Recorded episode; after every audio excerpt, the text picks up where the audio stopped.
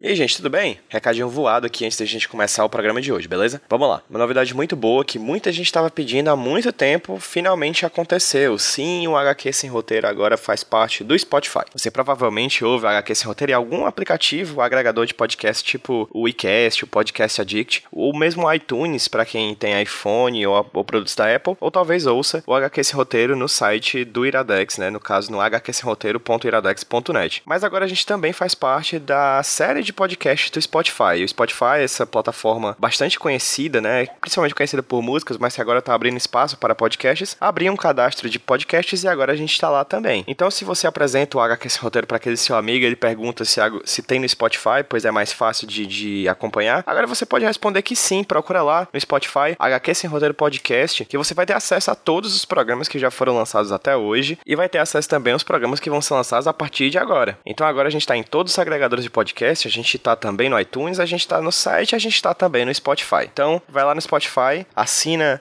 o nosso feed e receba toda segunda-feira um HQ sem roteiro novinho em folha. E de 15 em 15 dias eu me indico um quadrinho. E de vez em quando um HQ sem roteiro extra. Assim, todo o conteúdo que a gente faz é pensado para você e agora, mais do que nunca, para ainda mais gente. É isso, gente. Fique agora com o programa dessa semana.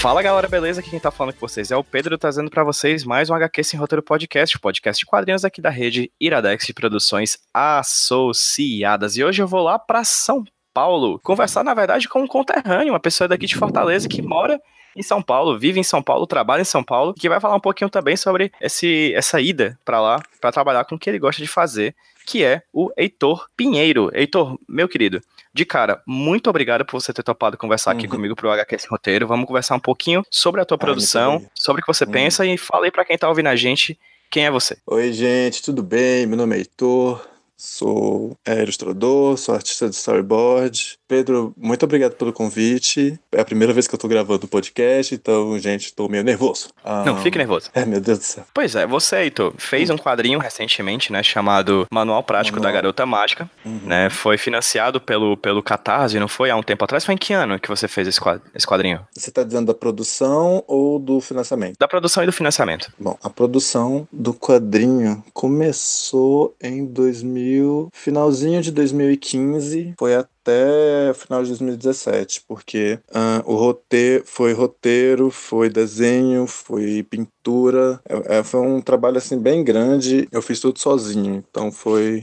foi um, foi um tempinho grande assim para fazer. Incluindo o financiamento também, foi tudo por sua conta, campanha, etc. Também. Recebi a ajuda do pessoal muito fofo, meu namorado que fez o logo, minhas amigas que fizeram a diagramação da HQ, a Vivi, a Mini, mas foi, ó, foi esse tempo aí. Perfeito.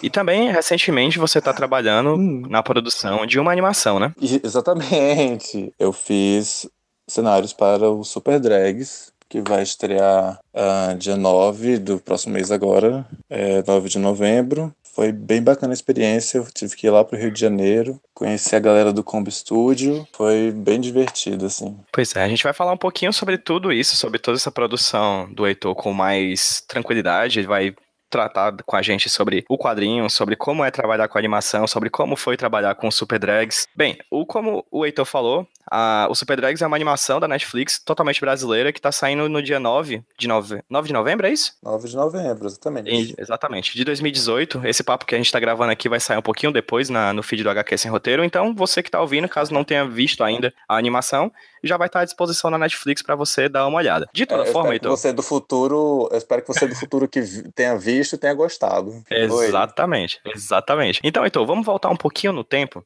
e vamos voltar uhum. pro teu começo na educação, na, na leitura de quadrinhos. Como é que você uhum. começou a desenhar? Como é que você começou a ler quadrinhos? Quais eram os quadrinhos que você lia?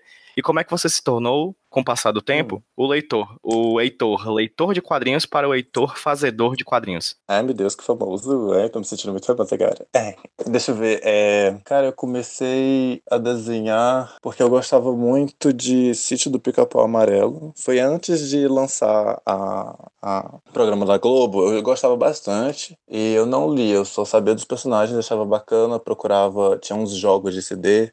E eu gostava de desenhar os personagens daqueles joguinhos de CD que tinha. E eu ficava copiando. Além disso, também adorava muito anime e mangá. Era anos 90, era final dos anos 90, sabe? Tinha um, tinha uma, uma, febre de anime e mangá na época. Você ia na banca de revista e as editoras publicavam qualquer coisa que tinha anime, sabe? Eu tenho, eu tenho revistas até hoje dessa época que são basicamente imagens atrás de imagens de animes, alguns que passaram no Brasil, alguns nunca passaram, mas eu não sei porquê, eu era, uma, eu era um baby, assim, e, mas eu achava aquilo o máximo. Então eu pegava todo esse material, tudo que eu gostava, e eu passava o dia copiando. Meus pais achavam bacana, porque eu desde novo eu apresentava é, um talento nisso. Então eles me, me, meu pai me comprava muita revista e eu saía copiando e, e, adorava. Eu lembro também que nessa época tinha muita revista de como desenhar mangá. Era febre, do, febre dos animes, febre dos mangás. Tem um, uma pilha, até hoje tem essa pilha, uma pilha de revistas de como desenhar mangá. Eu adorava, eu queria, meu sonho de infância era ir pro Japão, trabalhar fazendo mangás e animes. Eu acho que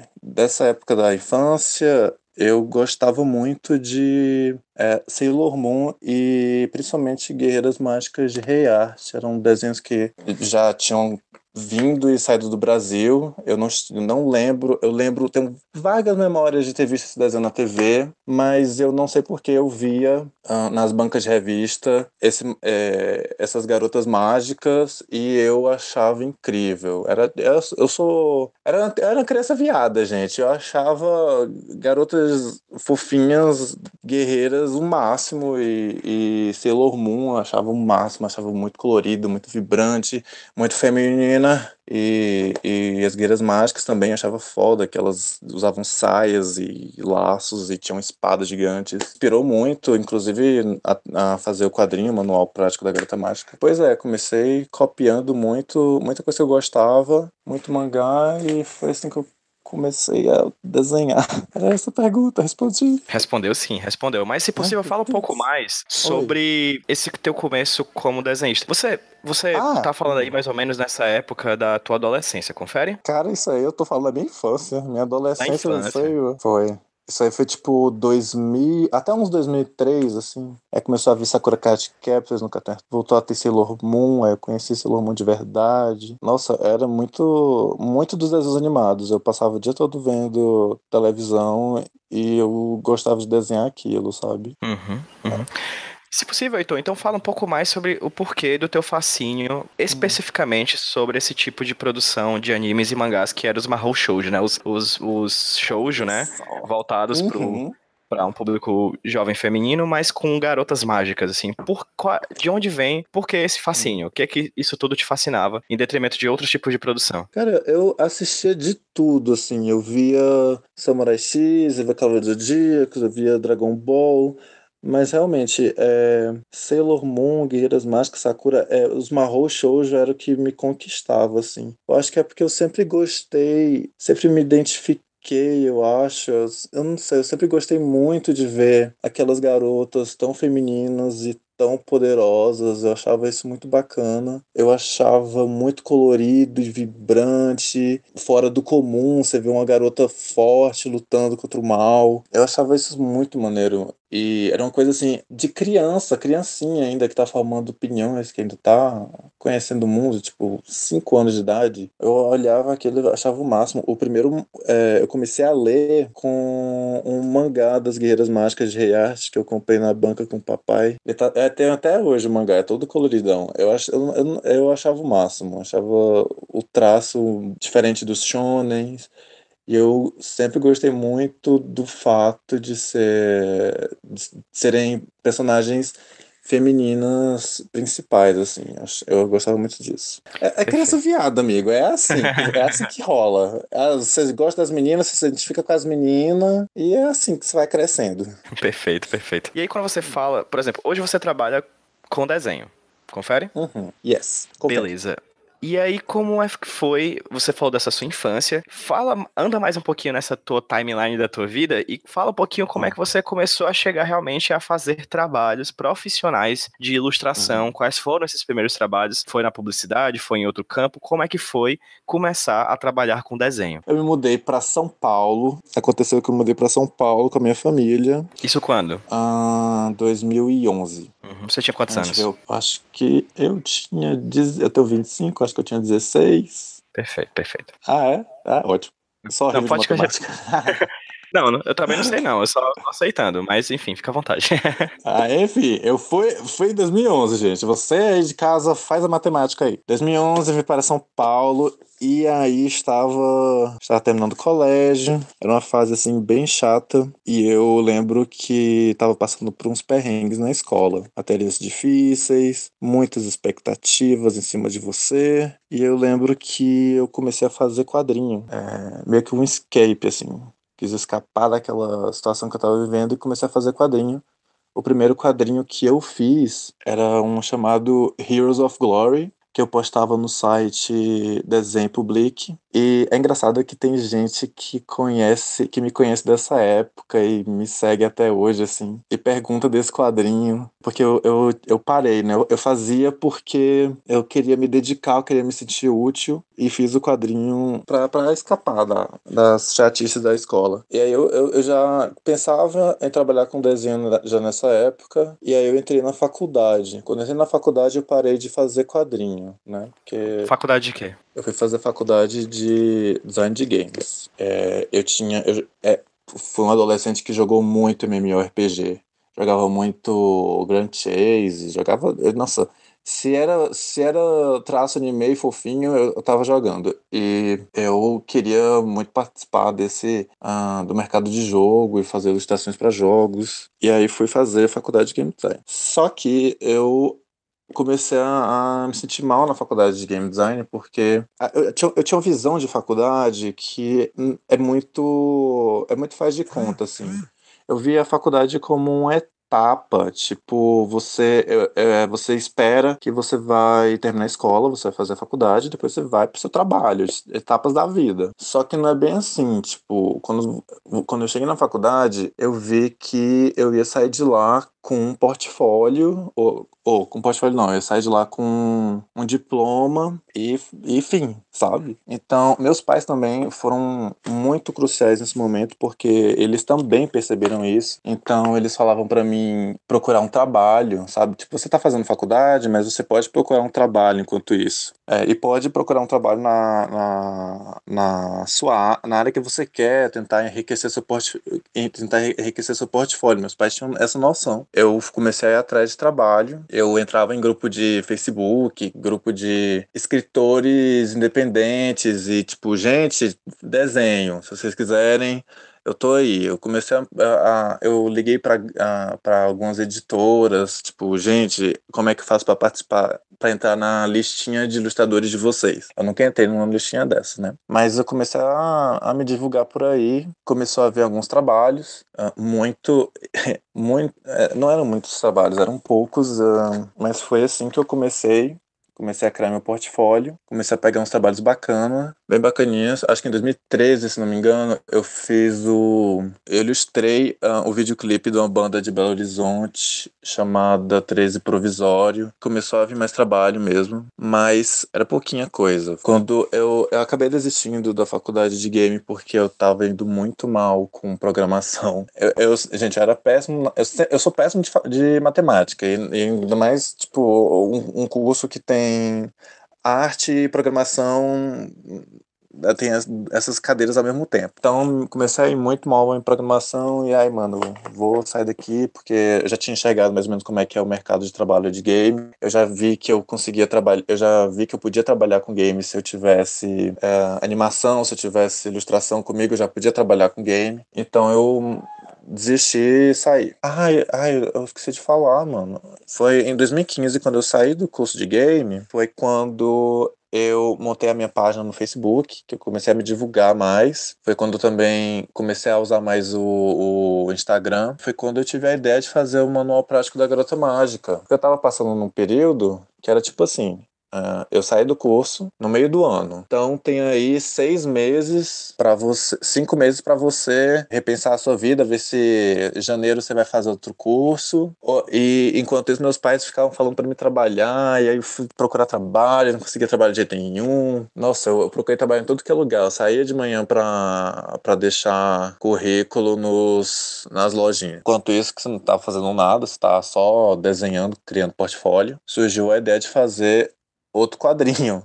O quadrinho, o, o quadrinho sempre vem para mim como um escape, assim, um, uma saída de uma situação chata. Comecei a pensar em fazer o manual prático da Garota Mágica. Porque o primeiro quadrinho que eu fiz, ele era uma coisa mais shonen, uma coisa mais aventura, de guerreiros explorando o mundo. Quis fazer uma história e era de 2015 tava aí o, o novo anime da Sailor Moon, Sailor Moon Crystal.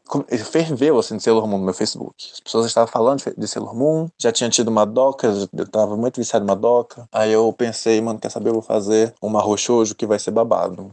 O pessoal vai curtir, eu adoro por que não? E aí foi aí que eu tive a ideia de fazer um, um, um quadrinho sobre Garota Mágica. Foi acompanhando as novidades, assim. Tem uma frase que eu achei interessante que tu disse agora, Heitor, que é a seguinte: uhum. que você usa o quadrinho, o produzir quadrinhos, como uma forma de escapismo. Uhum. É, Sendo que você trabalha com desenho. E quadrinhos também não deixa de ser desenho, né? Não deixa de ser um trabalho com desenho. Por que, que necessariamente o quadrinho é a tua forma de escapismo? Tu já, já pensou nisso? Cara, eu, eu acho. É, é, engraçado, porque quando você falou isso, eu só lembrei do, do, de um cliente. Eu tava, tava fazendo um trabalho pro cliente e aí eu entreguei para ele o progresso que tinha feito e falei tipo, ah, agora eu vou, agora eu vou desenhar, agora eu vou descansar, eu vou desenhar. E ele ficou tipo assim, como assim? Você passou a tarde toda desenhando e você vai desenhar mais agora para para descansar? Como assim? Eu acho que é meio que isso, tipo, acho que trabalho é trabalho e desenhar para se divertir, ainda desenhar para se divertir, sabe? E quando você tá fazendo uma coisa para você, como um quadrinho independente, um quadrinho autoral, você tá fazendo uma coisa que você gosta, uma coisa que você pensou. Eu, eu consigo separar bem as duas coisas, sabe? Eu trabalho, eu, quando eu tô fazendo. Uh, quando eu tava na época do Catarse, por exemplo, eu trabalhava fazendo. Eu trabalhava o dia todo fazendo board, dava umas 8 horas da noite, eu começava a pegava e já ia pro quadrinho, ia dormir umas duas horas da manhã. É um período bem tenso. Já puxando um pouquinho, é, tentando ainda vincular o fato do teu trabalho atual com a tua leitura de infância, quais são as referências de infância assim que você traz até hoje no teu, no teu traço? E nas histórias também que tu narra? Eu gosto muito do, dos trabalhos do Shihiko Umakoshi. Eu conheci ele quando eu estava vendo Heart Cat Kill, que é um Mahou Shoujo. Eu gosto muito do traço dinâmico que ele faz, é muito colorido, muito dinâmico. Também sou uma daquelas crianças que. Sou também uma daquelas pessoas que cresceu com Disney, então tem muita Disney no meu traço. Gosto muito de Clamp, são, é um grupo de cinco autoras de mangá e elas fazem muitos trabalhos muito é, que são conhecidos pra caramba. Quando eu era adolescente eu vivia acompanhando os trabalhos dela. Também gosto muito de Hayao Miyazaki, o estúdio Ghibli, adoro o traço dele, acho muito orgânico, muito gostoso de ver. Já chegando. Ah, e, e, e Cartoon, Cartoon Network das antigas. Quando eu comecei a fazer o manual prático da Garota Mágica, a primeira ideia que me surgiu foi tipo assim, uh, eu pensei e se o Network, que fez as Meninas Poderosas, fosse fazer um desenho de garotas mágicas naquele formatinho do Cartoon Network dos anos 90, assim. Aqueles traços retões. O manual ele é todo pensado como se fosse um desenho antigo do Cartoon. Excelente. Já chegando já para falar mesmo sobre o manual prático das garo da Garota Mágica, fala um pouquinho de onde veio a ideia fala um pouquinho sobre como é que foi começar a produzir isso e fala um pouquinho sobre o que é, de fato, o manual prático da Garota Mágica. Eu comecei a produzir o manual, a ideia do manual surgiu, eu, eu já falei que foi por causa de Sailor Moon. Sailor Moon tava na moda, Tava muita gente falando de Mahou Shoujo.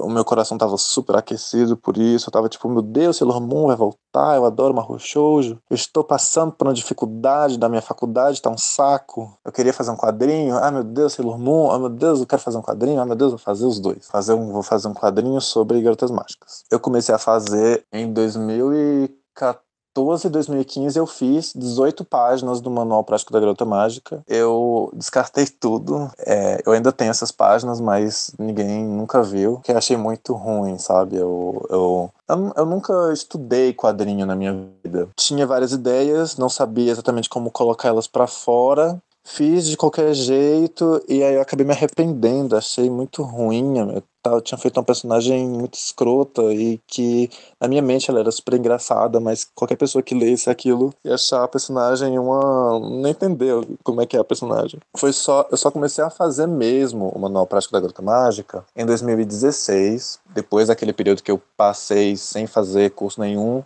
procurando trabalho sem sucesso. Em 2016, eu comecei a fazer um curso de animação, aí eu tive aula de roteiro e foi super importante essa, essas aulas que eu tive de roteiro. Uh, eu pude entender, eu pude ver a minha história e pensar como que eu ia organizar, como que eu ia apresentar, como que ia terminar, eu pude dar uma esclarecida no que eu queria fazer no manual.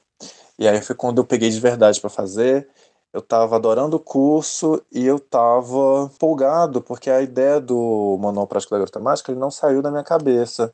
Enquanto outro quadrinho, o primeiro que eu fiz, foi assim uma coisa que eu não, não me apeguei tanto, o manual eu vi que tinha eu tinha eu podia trabalhar muita coisa nele e acho que por ser uma, sobre um assunto, sobre um, um gênero que eu gosto tanto, que é Mahou Shoujo, ficava pensando direto, ainda penso direto no, no manual. Fico muito empolgado de, de fazer as pessoas lerem e reagirem ao Manual Prático da Garota Mágica. O Manual Prático da Garota Mágica ele conta a história da Leia, que é uma jovem de 13 anos, que ela é, super nerd, ela passa o dia todo desenhando ou jogando videogame. Ela também tem umas ideias erradas. Ela uh, se veste de garoto. Os amigos dela são todos homens. Ela tem umas ideias de que. Umas ideias. Ela, ela reproduz muito machismo. E aí ela é escolhida para se tornar a grande salvadora da Terra. Um cachorro, que ninguém, não sei exatamente se ele é um cachorro, chamado Blaze, surge na frente dela e diz que ela é a nova salvadora da Terra. Ele concede para ela poderes e uma roupinha. E aí ela começa a lutar usando salto alto, maquiagem, tudo que ela mais odeia e despreza. Eu fiz essa HQ, montei a minha campanha no Catarse em 2017, acho que em finalzinho de julho. Uh, ela foi muito bem sucedida. Eu não lembro agora quanto, quanto que ela arrecadou, acho que foi quase 200%. Foi acho que um Eu tô aqui com a página do Catarse aberta. Você pediu foi? de meta R$ 9.500 uhum. e conseguiu 16.680, 175% da meta, 75% a mais, quase 200, de verdade. Olha aí, cara. Ai, que orgulho. Não é Nossa, não? É muito orgulho. Olha é muito aí. orgulho, porque... Nossa, eu lembro que meu pai ele ficava tipo, será que isso aí vai pra frente, meu filho? E aí eu fui tipo, olha aí, pai. Trá! Eu fiquei muito feliz. Ele bateu a meta de 100%, acho que foi em, em uma semana. E eu fiquei, eu fiquei muito empolgado, mano. Eu, eu me empenhei muito. Eu, tinha, eu passei o ano inteiro uh, divulgando uh, todos os capítulos na, no Facebook. A página do Facebook foi muito importante para essa campanha no Catarse. Foi onde eu divulguei, foi onde eu criei os fãs do quadrinho. Qual é a página? Tem o pessoal. A página do Facebook é Manual Prático da Garota Mágica. Uhum. Ou, ou facebook.com traço Manual da Garota Mágica. Cara, foi onde eu fiz os meus fãs lá. Eu postava, eu postava os capítulos. Tem o pessoal que fica com ressalva e não sabe se. Já me perguntaram isso várias vezes, de tipo, ah, você acha. É, vale a pena postar todos os capítulos que você vai fazendo. Se você quer fazer catarse, vale a pena postar tudo na internet. E assim, no caso de uma série, que é o caso Manual Prático da Garota Mágica, eu fiz o volume 1, tem 128 páginas, 5 capítulos. Eu acho que vale a pena. Porque você vai postando, você vai recebendo feedback lá na hora, você tem um contato muito próximo com as pessoas que estão lendo, que curtem sua HQ, e elas te dizem, cara, isso tá errado, cara, muda isso. Elas te dizem, cara, isso tá muito bom. Então você so tem um feedback maravilhoso, assim. Graças a essas pessoas, o quadrinho atingiu a, a meta que atingiu tão rápido. Me divulguei e, e o pessoal da página é, me ajudou pra caramba, sabe? Eu adoro. A, a grande maioria do pessoal que lê o, o quadrinho na minha página são garotas, então, tipo, ai, mano, é, adoro, adoro, adoro as, as meninas que leem meu quadrinho, adoro esse pessoal. É, é muito gratificante, sabe? Faz, faz o meu dia melhor quando eu posto é, alguma coisa e eu recebo. Pedro, eu tô chorando. Ai, ai, que eu sou canceriano. Né?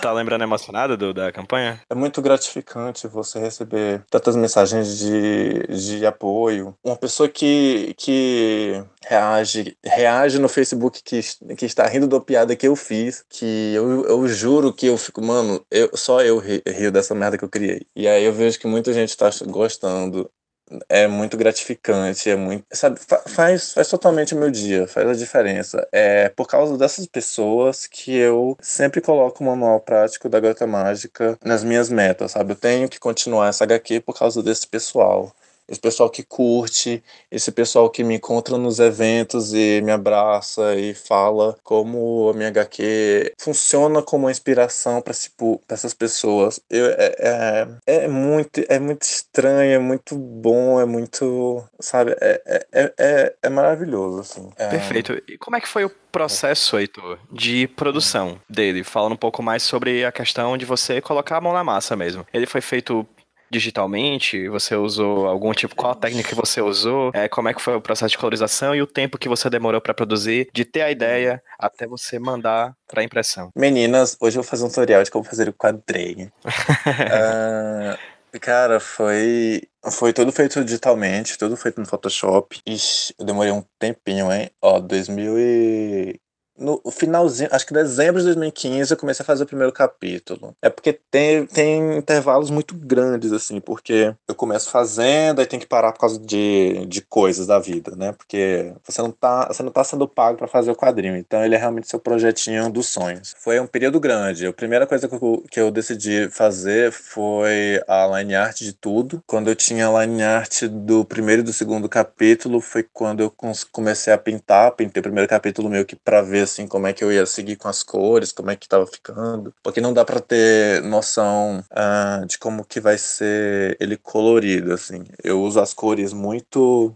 às vezes, para poder dar uma enganada, assim. Que eu faço um quadro super simples e aí eu coloco um monte de cor e, de repente, eu tenho um cenário todo, assim, de cor. Então, eu fiz o primeiro capítulo, pintei o primeiro capítulo e fui seguindo assim. Tava, eu fazia uma quantidade de, de páginas em preto e branco e ia pintando estudando. Eu passei o ano de 2016 todo fazendo isso, assim. É, acho que em 2016 eu fiz três capítulos.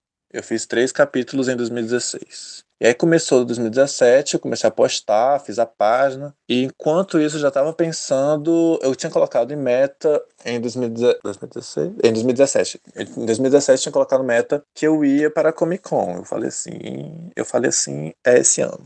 E aí eu comecei a, a, postar lá, o pessoal começou a gostar. Enquanto isso, eu estava começando a trabalhar nessa área de animação, então eu estava trabalhando com board de manhã e à noite eu estava fazendo quadrinho. Fazia isso, inclusive, no finais de semana. 2017 eu, é, foi um ano que, assim, foi gratificante porque consegui realizar muitas coisas, e mas teve o problema do não ter muitos finais de semana para curtir. Mas eu não, não, foi, não foi sofrido, assim. Eu, eu tava me sentindo muito realizado, eu tava gostando de tudo, sabe?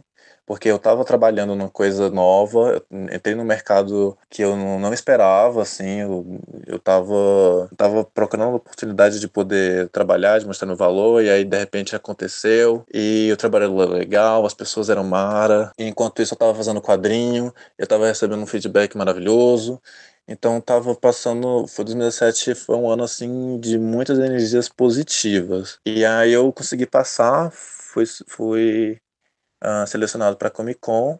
E aí foi quando eu quis fazer o Catarse. Mas quando eu comecei a fazer o Catarse, uh, quando eu lancei a campanha, eu estava produzindo capítulo 5. E aí foi, foi, um, foi uma luta, assim. Você tá acompanhando Catarse, você tá fazendo quadrinho, e você tem que trabalhar. Então foi um período assim que foi tipo. É final, final de semana pra quê, sabe? Descanso pra quê? Foi muito assim. Fora o antes disso, fora só o planejamento da campanha do Catarse, que você nunca fez uma campanha do Catarse na sua vida. Você tem que mexer com números, com dinheiro, e todo mundo, principalmente as pessoas mais próximas de mim, que sabe que eu sou bem lesadinho para fazer o orçamento, para contar as coisas, tava tipo, meu filho, como é, tem certeza que seus cálculos estão certos? Eu tava tipo, rapaz, eu não sei mais de nada, só quero que esse negócio saia. Mas uh, deu tudo certo, tudo ótimo. Até se, chegar, até se tivesse chegado 100% dá tudo certo. E aí foi fazendo um quadrinho, quando chegou no final do ano, o quadrinho, ele, eu passei por um problema que eu não esperava, porque eu tinha feito todos os capítulos e tinha que fechar a HQ. Só que eu achava que eu ia dar pra pessoa, pra minha amiga, minha amiga, a Mini Giovana, já tinha é, esse voluntariado, falou, mano, me dá os capítulos que eu vou fechar para você. E na minha cabeça, tipo, ah, é tudo certo, vou te dar em uma semana, você vai fazer, e aí volta para mim, e eu mando pra gráfica e em uma semana ela me dá mil livros. Só que não foi bem assim, né?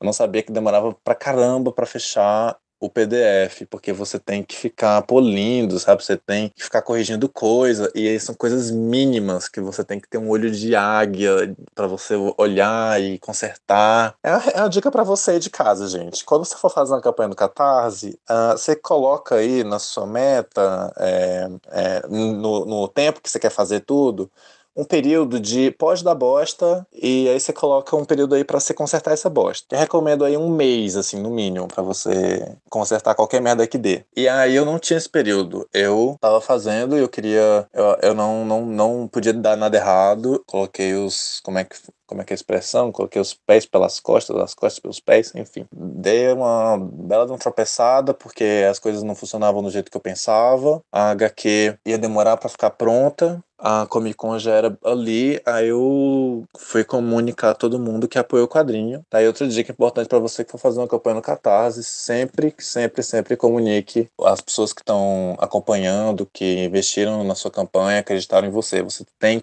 você tem a obrigação de dar todos os detalhes. Até se você falar assim, gente, não rolou hoje porque eu tô com preguiça. E você tem que dar isso, você tem que dar isso para as pessoas. O sumiço é, é, é, ruim. Porque esse pessoal, eles sabem que você não é profissional. Eles estão ali contando, acreditando em você. Então eles vão entender se você for sincero. Não, não esconda nada de ninguém. E eu falei pro pessoal, tipo, gente, não vai rolar. Quando eu vi que não ia dar pra Comic Con, porque o, o objetivo de tudo era lançar na Comic Con quadrinho. Eu pensei, mano, vou cancelo isso aqui, porque tava meio que ficando uma coisa meio de qualquer jeito, sabe? Porque tinha que sair logo, então eu tava atropelando etapas, estava aprovando muita coisa que eu não não, não tava satisfeito. Então eu quando eu vi que não ia lançar, eu pensei, cara, vou, vou parar aqui, vou fazer tudo do zero de novo, vai ficar essa HQ. Quando eu fechar esta HQ, eu vou ter orgulho desta HQ. E foi assim, a minha amiga, ela tá,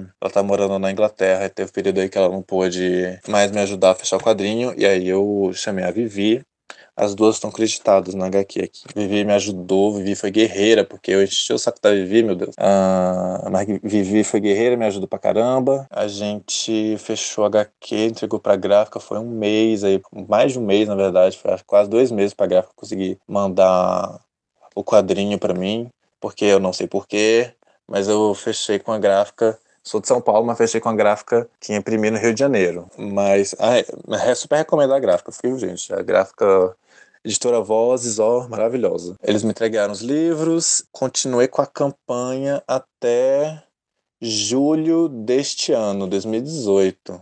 porque outra coisa que também não esperava era a trabalheira que eu ia ter para fechar cada pacote com cada recompensa é um trabalheiro do nada, gente. Era só eu. Vamos, vai, vamos acontecendo, vamos fazendo, vamos fazendo, vamos falando com as pessoas. E aí foi, foi indo. E a grande maioria do pessoal super entendeu, sabe? A grande maioria que eu digo, acho que 99,9%. Teve só uma pessoa que ficou chateadíssima que não estava recebendo HQ. Uh, mas uh, consegui entregar tudo e foi, foi, foi até julho isso aí. Eu fui pro Rio de Janeiro fazer super drags meu amigo que foi me receber lá no Rio de Janeiro tirou uma, uma foto de quando eu cheguei. Eu cheguei, tava com a mala na mão e a, na outra mão tava com uma caixa enorme de pacotes para entregar no correio. Foi bem intenso, assim. Você chegou a falar, Ito, aí que em 2017 você tava trabalhando num local super bom, que tava super te animando. Onde era mesmo? Eu comecei, eu tive, eu recebi uma proposta para trabalhar na, na, na Glass, a Glass Entretenimento, uma produtora aqui de São Paulo, e ela tem uma parceria com a Copa Studio. Eu fui convidado para entrar no novo projeto do Vitor Hugo Borges e, e fiz teste e comecei a trabalhar trabalhar lá, não, não esperava, sabe? Eu, eu tinha visto no curso de animação, tive umas aulas de storyboard, era uma coisa que eu tinha gostado. Surgiu essa oportunidade, de fazer boards e eu abracei, sabe? Tentei, consegui, foi, e foi muito bacana, porque eu não. Eu, eu tinha pensado em animar mais para game, ampliar os meus conhecimentos para trabalhar com game, assim, e de repente eu tava fazendo animação. Uh, abrir meus horizontes, sabe? Foi um momento que eu percebi que, tipo, não existe essa de, ai, trabalho, trabalhar com game, trabalhar com animação. Acho que quando você é artista, quando você anima, quando você faz board, você pode trabalhar com todas as coisas. Uh, foi um, assim, um choque que eu não esperava, quer dizer, esperava, mas foi melhor do que esperava, assim. A galera de animação é maravilhosa. É um pessoal que é muito acolhedor e é um pessoal muito bacana, é todo mundo artista você sente, você sente que você entrou num barquinho, assim, você entrou num barquinho e todo mundo fala a sua língua, tudo, tudo que você gosta, todo mundo, alguém vai conhecer e também vai gostar, e vocês vão conversar sobre desanimado o dia todo, e pessoas muito maravilhosas que me receberam muito bem. O trabalho era, o trabalho era divertido, o, a direção do Vitor Hugo é muito boa, assim, ele é muito, ele é muito objetivo e, e, ele é muito empolgado com as criações dele. Então, ter um briefing de storyboard com o Vitor Hugo era muito empolgante. Assim, você terminava o briefing com vontade de voltar para casa para desenhar e fazer um, um, o episódio acontecer. E depois desse trabalho do desse projeto do Vitor Hugo, foi surgindo novos projetos da Copa. A Copa tava aí com animação, tava com o Irmão de Jorel. Já me botaram para fazer board do Irmão de Jorel.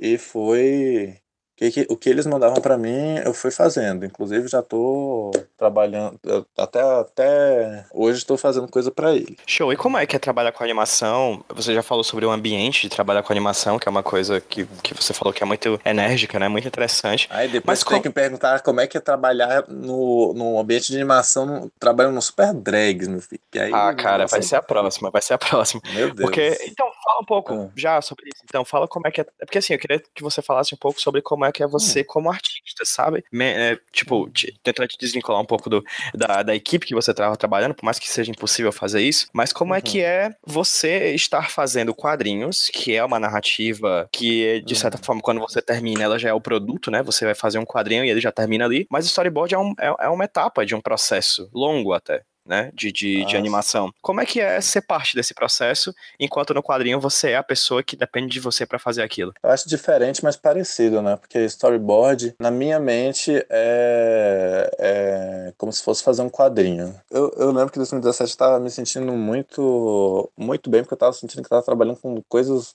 eu tava fazendo quadrinho, que era uma coisa que eu gostava, gosto de ler, gosto de desenhar, gosto de criar história e tava trabalhando com, com storyboard para animação, que é outra coisa que eu adoro. Adoro o desanimado. E eu acho que storyboard, ele, ele. É que quando você faz storyboard, você, você geralmente está trabalhando em casa, como freelancer. Uh, então eu, eu me senti meio que fazendo. Storyboard para mim é muito como se fosse estivesse fazendo um quadrinho. Uh, só que tem que fazer mais detalhes na animação do personagem. É tipo, é tipo Hannah Montana, você tem o melhor dos dois mundos. Você tá fazendo quadrinho e aí você vai para as feiras vender seu quadrinho e falar de quadrinhos e você tem amigos que fazem quadrinho e aí você vai fazer storyboard e vai pro estúdio e vai conversar com pessoas que estão falando de animação. É, é, é diferente, mas parecido, assim. São, você com de trabalho com a galera do quadrinho é diferente, você trabalhando com a galera de animação é diferente. Mas são duas coisas tão divertidas, sabe?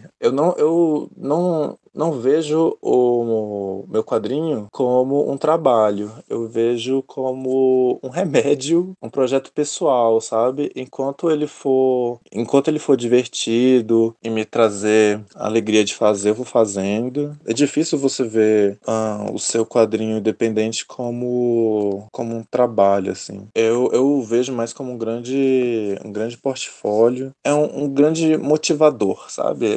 Você fica motivado, você fica, você se sente energizado, você se sente feliz quando você faz seu, seu quadrinho, você, você tem orgulho dele, você coloca na internet e as pessoas gostam. Eu me sinto motivado, eu me sinto bem, para trabalhar e para continuar fazendo o quadrinho. E quanto ao é, storyboard? É como fazer um quadrinho, só que você tem que fazer mais detalhes. É divertido você receber um roteiro e é divertido você se sentir parte de uma coisa maior, assim, você tá trabalhando com, com equipe, você sabe que seu storyboard vai para os animadores, vai para os ilustradores que vão fazer os props que serão usados no episódio. Isso não acontece sempre, mas talvez algum dublador chegue a ver seu board para criar uma fala com a expressão, com o sentimento baseado no seu desenho. Então é muito empolgante assim, quando você quando você faz o episódio, você quando você faz o board, você fica tipo é, desejando abrir a televisão e ver aquele episódio acontecendo, sabe? Você fica morrendo querendo ver pronto. E aí quando você vê pronto é uma satisfação muito grande, bem divertida. Acho que toda parte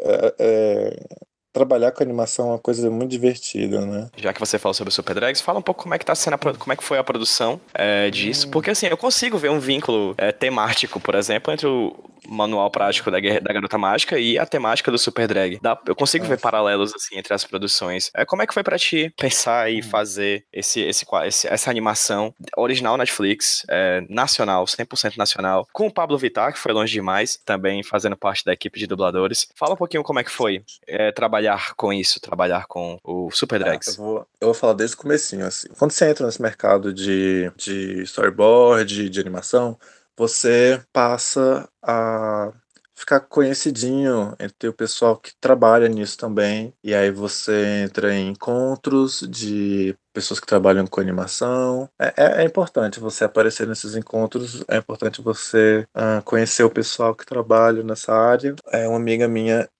que fez board, a Ana Flávia Marchetti. Ana Flávia, ela tinha me indicado, ela tinha. Eu tava no encontro de artistas. E aí a, a Ana chegou e falou: tipo, eu tô trabalhando num negócio, num projeto, eu não posso te contar nada, mas ele é a sua cara. E aí eu fiquei, tipo, meu Deus, meu Deus, eu quero entrar muito nesse projeto. E aí eu já conhecia um pessoal da Combi Studio, o Leonardo César, ilustrador maravilhoso, e o Luiz. E aí eu tive a oportunidade de falar com eles. E eles já conheciam meu quadrinho, eles liam meu quadrinho. E dá um tempo, assim, uns meses, uh, o pessoal da Combo veio me procurar. E eles me disseram que viram uh, o manual prático da Garota Mágica e de certo eles acharam que tinha a ver o o quadrinho o manual com o projeto que eles estavam criando e aí foram me explicar o projeto foram mostrar os personagens eles já estavam produzindo a série e precisavam de pessoas para fazer cenário. Uh, geralmente cenário é uma pré-produção, geralmente é, é freelancer em casa. Só que eles estavam com um prazo apertadíssimo. Eles acharam melhor levar a, os cenaristas para lá para ter um feedback, um retorno melhor, mais rápido. E aí eles perguntaram se eu não queria fazer um teste. Eu nunca tinha feito cenário na vida. Eu, eu quer dizer, cenário. Olha, nunca tinha feito cenário na vida. Eu nunca tinha tentado é, a área de background artist. Eu fazia, já tinha feito algumas ilustrações, mas ele, eles mesmos chegaram e falaram do, do manual, falaram que Uh, os, os, não tem tantos cenários no manual prático, mas o, os traços são, são parecidos, então eles já, já perguntaram se eu não queria fazer um teste. Eu fiz, e aí veio a proposta de passar uns meses no Rio de Janeiro fazendo é, o Super Drags. E aí eu fui, ainda com coisas do Catarse para fazer, então, eu, como eu te disse, eu tive que pegar uma caixa de coisas para entregar do Catarse e levar comigo para o Rio de Janeiro, uma bagagem extra. E foi, e foi muito, foi, meu Deus, foi uma experiência maravilhosa. É, acho que se você que, que está ouvindo esse podcast e pensa talvez em entrar no mercado de, animação, eu super te recomendo porque as pessoas de animação são muito maravilhosas. É muita gente que sonha, é muita gente que quer realizar coisas e são pessoas muito fofas. E nos Super Drags,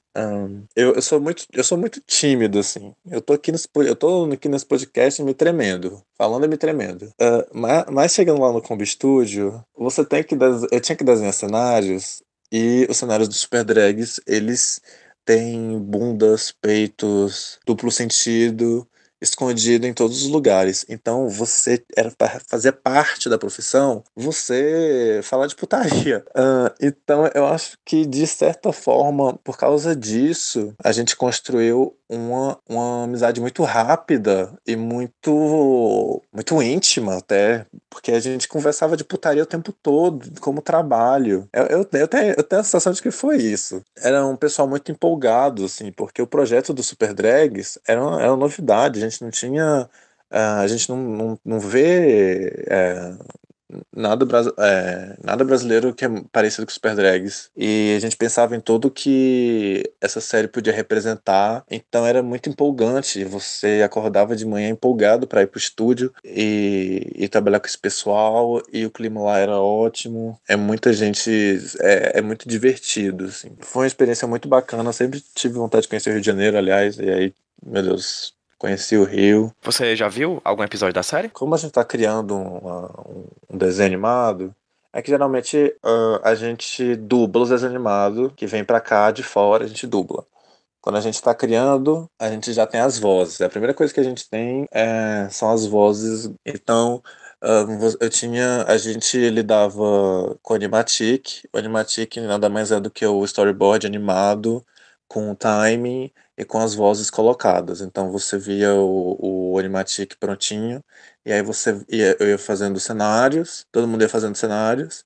Enquanto isso, por causa do prazo, o pessoal estava uh, animando tinha gente animando, a semana ia passando, a gente tinha o quê? Um prazo de três semanas para entregar um episódio. Uh, a gente ia fazendo, ou era duas semanas, era bem pequeno o prazo. E aí, o, o, à medida que a gente ia fazendo, a gente ia vendo o episódio ficar pronto. E já, já, já via a série toda, a série é maravilhosa. E as vozes também ficaram ótimas. Eu só soube que a Pablo ia gravar nossa, essa história é bem engraçada. Eu soube que a Pablo ia gravar quando já estava fechado para ir pro Rio de Janeiro. Entre o teste que eu fiz, ser aprovado e ir pro Rio de Janeiro, tinha um evento em Belo Horizonte, que é a Feira Internacional de Quadrinhos, o FIC. E aí eu, eu fui pro FIC achando que eu podia falar para todo mundo que a Pablo Vittar ia fazer a série. Era tipo um segredo, era para aguardar até, até o momento que vazasse essa merda. Eu cheguei lá e eu falava pra todo mundo, tipo, oi, tudo bom, meu nome é Heitor, a série da Pablo Vittar vai estrear, não sei o que, Super Drags. Eu falava pra todo mundo. Tanto é que foi lá no FIC que surgiu o primeiro teaser, e aí o meu amigo, o Diego, que também trabalhou no Super Drags, que tava lá fazendo palestra, ele chegou falou pra mim, tipo, ah, agora você pode falar que você tá fazendo Super Drags, mas não pode falar nada além disso. E aí eu, ficava, eu fiquei tipo meio.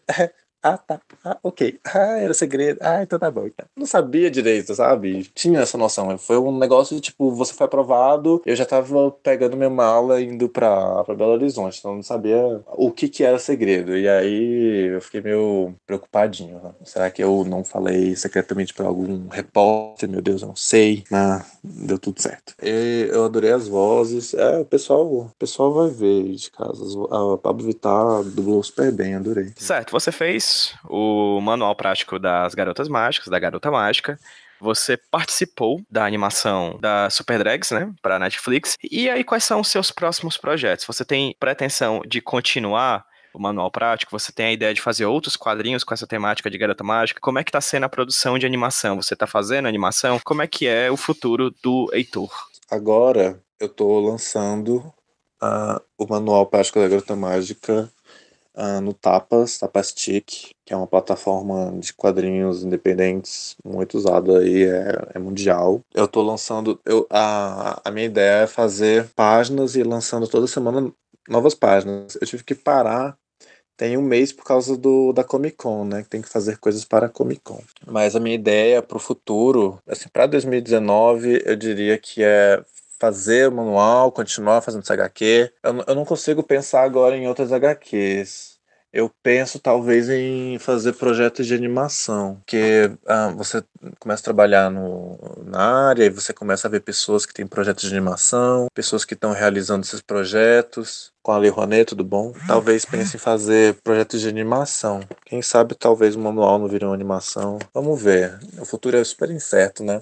Eu quero continuar trabalhando na área de animação e eu quero continuar fazendo esse quadrinho que eu gosto muito. Por agora eu tô. Por agora, agora eu estou fazendo coisas para Comic Con. Espero que o pessoal vá na minha mesa. Gente, minha mesa é a C07. Vou estar lá dividindo ela com os criadores do Flip, que também é uma HQ maravilhosa. Uh, o Henry Schumann e o Lucas Possebon. Gente, vai lá que vai ter muita coisa bacana. Eu estou preparando muita coisa. Fora a Comic Con, tô tocando aí um, uns projetos da, da Copa. Não, não, pode, não pode falar.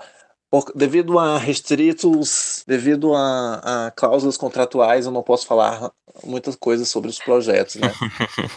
Mas estamos aí tocando, estamos fazendo as coisas. E quero, no próximo ano, trabalhar ainda mais. Eu aqui doido pra vazar uma informação privilegiada, mas. Isso, meu filho, bem. Super Drag, que eu tenho medo de ter falado alguma coisa que o pessoal do estúdio não vai gostar. Não, mas sair, esse programa vai sair depois do, da estreia. Assistam Super Drag, vejam aí. Você que gosta de drag queen, vai adorar. Você gosta de ver muita putaria, você vai adorar também. É muito divertido, gente. E para quem ocasionalmente não consiga ir até a CCXP, Heitor, como é que as pessoas conseguem ter acesso ao manual prático das, da Garota Mágica? E aos teus trabalhos, aos teus prints, aos teus outros trabalhos que virão daqui em diante? Por enquanto, só tem a página do Facebook e o Tapas para você ler o quadrinho. Muita, muita gente está me pedindo para que eu venda online minhas coisas. Eu quero vender online, só que eu preciso parar um pouquinho para poder organizar um site, assim. Aí é muito. Eu nunca fiz um site, um site de venda. Eu escutei que você consegue fazer um site de venda em um dia. Tem que colocar isso como foco. Eu vou colocar isso como foco para 2019, para o começo do ano, o pessoal poder comprar. Mas se você estiver interessado agora, vai, vai na página do Facebook, o manual, a página, é, eu tenho a página Manual Prático da Garota Mágica, e a minha página de arte Heitor PC Arte. Vai lá, visita, uh, acompanha, porque quando tiver um site para você comprar HQ, eu vou estar tá postando. Por enquanto é só em evento. Para quem ouve o HQ roteiro já sabe que todos os links que a gente fala durante o programa estão no post do podcast lá no site do Iradex. Então, quem quiser conhecer o trabalho do, do Heitor, o Facebook pessoal dele, o Facebook da, do projeto manual prático da, Garotas, da Garota Mágica, vai estar tá o link no post também. Vai ter o Instagram do Heitor, vai ter todas as redes sociais para que você conheça ainda mais o trabalho dele. Heitor, muito obrigado por você ter topado conversar comigo Ai, aqui Deus, eu que agradeço, de verdade. Foi um Ai, prazer imenso. Assim. É, eu que agradeço. Ainda mais porque eu tive a oportunidade de escutar esse sotaque de Fortaleza, que eu escuto há anos. E da próxima vez que estiver pro São Paulo, a gente marca alguma coisa aí. Ai, bora marcar. Meninos. Comer uma pizza, né? Que você aí tá comendo uma pizza hoje. Eu sei que você tá comendo, estou com muita inveja, inclusive, então a gente marca eu uma não, pizza. Eu não estou comendo, não estou comendo. Eu estou sentado no chão do meu quarto. Estou morrendo de Pois tá, quando a gente marca essa pizza aí quando eu estiver por aí. É isso, gente. Espero que vocês tenham curtido o papo. Espero que o Heitor tenha curtido o papo. Espero que vocês. Espero que vocês que estão ouvindo também tenham curtido. E a gente se vê no próximo HQ Sem Roteiro. Então vamos dar um tchauzinho pra quem tá ouvindo a gente no 3, 2, 1. Tchau, gente! Tchau, pessoal! Até a próxima! Mandando ver no vício da batida, querendo se envolver. Um estilo diferente que prende e dá prazer. Eu sei que logo sente te faz enlouquecer. Fácil ferver, mandando ver no vício da batida, querendo se envolver. Um estilo diferente que prende e dá prazer. Eu sei que logo sente te faz enlouquecer. Fácil ferver, vai passar mal. Vira sua mente com meu corpo sensual. Minha boca quente vem,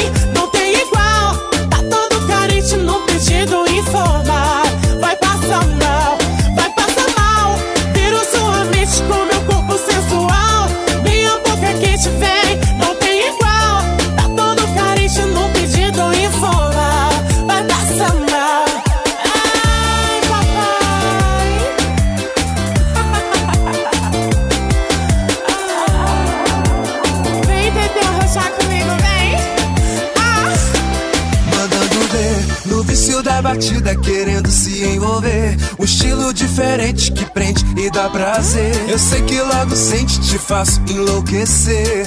Faço ferver, mandando ver. No vício da batida querendo se envolver. Um estilo diferente que prende e dá prazer. Eu sei que logo sente, te faço enlouquecer. Faço ferver. Vai passar mal, viro sua mente com meu corpo sensual. Minha boca quente vem,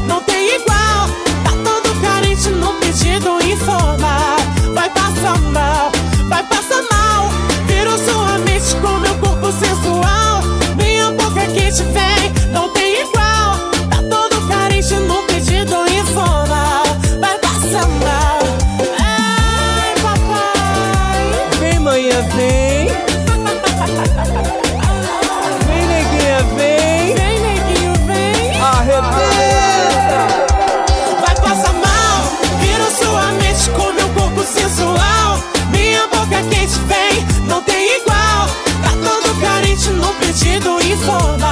Vai passar mal, vai passar mal. Viro sua mente com meu corpo sensual. Minha boca quente vem,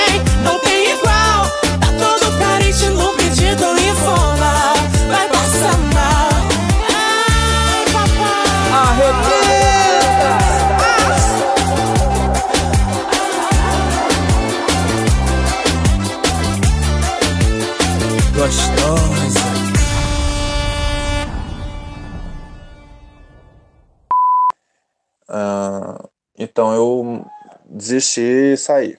Só um minutinho, Pedro. Fica à vontade. Estou gravando podcast. Que foi? Eita! Eu quero de frango catupiry. Vai ter pizza hoje? Manda um pedaço pra mim, vai lá. Ah, meu filho, você tá muito longe.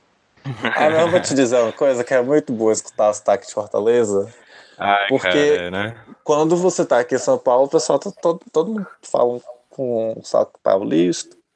E aí, quando você escuta alguém de Fortaleza, é tipo, meu Deus. É, é- é- é- é- chega a ser. Chega a dar um negócio, assim, um calorzinho no coração. É um revestrais. Aham. É bom, principalmente quando a gente fala.